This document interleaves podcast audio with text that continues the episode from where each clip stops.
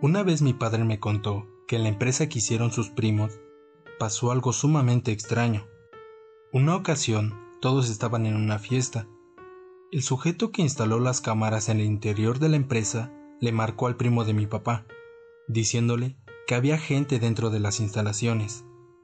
El primo de mi papá, asustado, le comentó a varios de mis tíos y a mi papá que fueran a ver qué es lo que había pasado. Llamaron a una patrulla para que acudiera al sitio, pero antes de que llegara, ellos decidieron entrar. Mi papá me dijo que al entrar se sentía una vibra pesada acompañada de un escalofrío indescriptible. En la empresa había una planta alta en donde tenían material. El primo de mi papá tenía al sujeto en vía telefónica, que le estaba indicando lo que veía por las cámaras.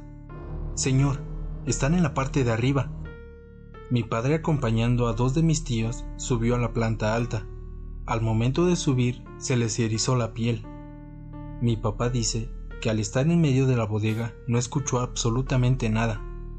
Buscaron en varios puntos moviendo el material y no encontraron nada. Señor, está atrás de la columna. Se están asomando. Al instante fueron a revisar, pero no había nada. Primo, no hay nada aquí. Mejor vámonos.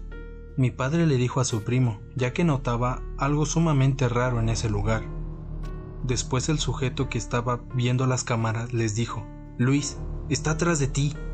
Mi padre volteó, sin ver nada, pero al mismo tiempo sintió un terror y una desesperación terrible. Les dijo a los demás que ahí no había nadie, que lo que estaba ahí ni siquiera estaba vivo. Después de un tiempo, los primos de mi papá cambiaron de lugar la empresa, rentando en otro lugar.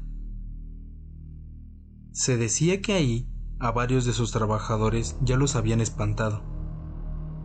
Al parecer, la familia que rentaba el lugar practicaba magia negra y brujería.